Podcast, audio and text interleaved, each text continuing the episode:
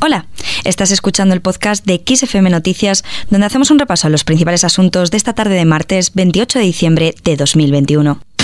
XFM Noticias con Carmen Soto.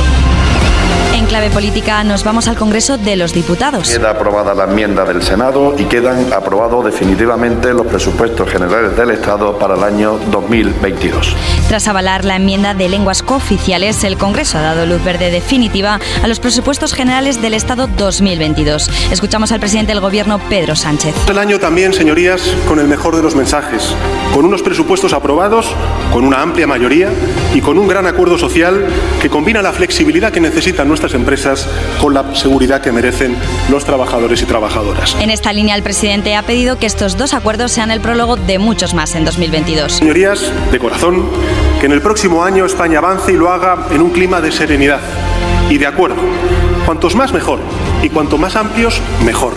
A favor de la enmienda introducida por compromiso en el Senado hace una semana han votado todos los grupos a favor excepto Vox, Ciudadanos, UPN y Coalición Canaria que se ha abstenido. No obstante, el proyecto del Gobierno ha quedado listo para su publicación en el Boletín Oficial del Estado y su entrada en vigor el próximo 1 de enero con medidas tales como una subida en el sueldo de los funcionarios del 2%, además de los bonos jóvenes cultural y de vivienda. Por otro lado, el Consejo de Ministros ha aprobado el Real Decreto Ley de la reforma laboral pactada con patronal y sindicatos y que estará mañana publicada en el Boletín Oficial del Estado cumpliendo con uno de los hitos comprometidos con Bruselas. Por su parte, los socios del Gobierno aspiran a cambiar la reforma, mientras que la vicepresidenta segunda del Gobierno y ministra de Trabajo, Yolanda Díaz, ha señalado que la vocación del Ejecutivo es que se quede como está. La escuchamos. Han de entender que esta norma, que tiene nueve meses, eh, muchísimo. Está medida, pensada, discutida horas y horas y horas. Vuelvo a mirar a, Miguel. Eh, en fin, ¿cuál es la vocación? La vocación es que permanezca como está y el respeto sea eh, al, al, tenor, de lo que eh, las partes, entiéndame, eh, han suscitado. Respecto al coronavirus, casi todas las comunidades autónomas se encuentran en cifra récord de contagios a la luz de los datos publicados tras el fin de semana de Nochebuena. Por ello, parte de ellas se preparan para aplicar restricciones como la limitación de horarios para fin de año. Aragón, La Rioja y el País Vasco han comunicado restricciones en aforo y cierres, principalmente en hostelería, restauración y comercio. Asimismo, Galicia ha anunciado la puesta en marcha de un toque de queda con la prohibición de estar por la calle entre las 2 y las 6 de la madrugada, excepto para desplazamientos individuales. Por el contrario, en Madrid, la Consejería de Sanidad ha mostrado su respaldo a la celebración de las uvas que se festejan en Nochevieja en la Puerta del Sol ante la reducida probabilidad de transmisión.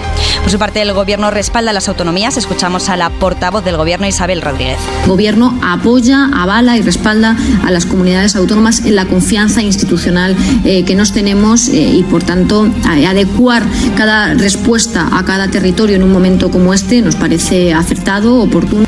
Asimismo, la campaña de vacunación infantil contra el coronavirus que comenzó hace dos semanas ha permitido ya inocular una dosis al 24,4% de los niños de entre 5 y 11 años, según los datos facilitados por el Ministerio de Sanidad.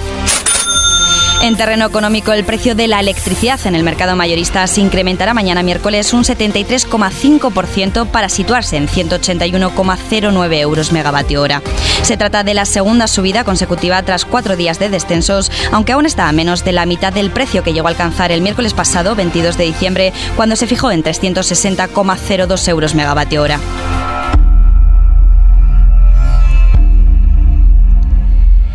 Terminamos con el género True Crime, los mediáticos casos del asesinato de Sonia Caravantes, la desaparición de Marta del Castillo, la violenta muerte de Lucía Garrido, son algunos de los casos que han asaltado a la pantalla convertidos en series de televisión. Y es que a lo largo de 2021 la producción de series documentales basadas en crímenes reales en España se ha multiplicado.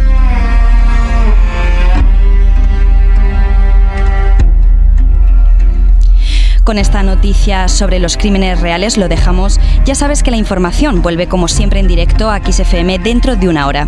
También tienes disponibles nuestros resúmenes informativos en el podcast XFM Noticias. Búscalo en las principales plataformas.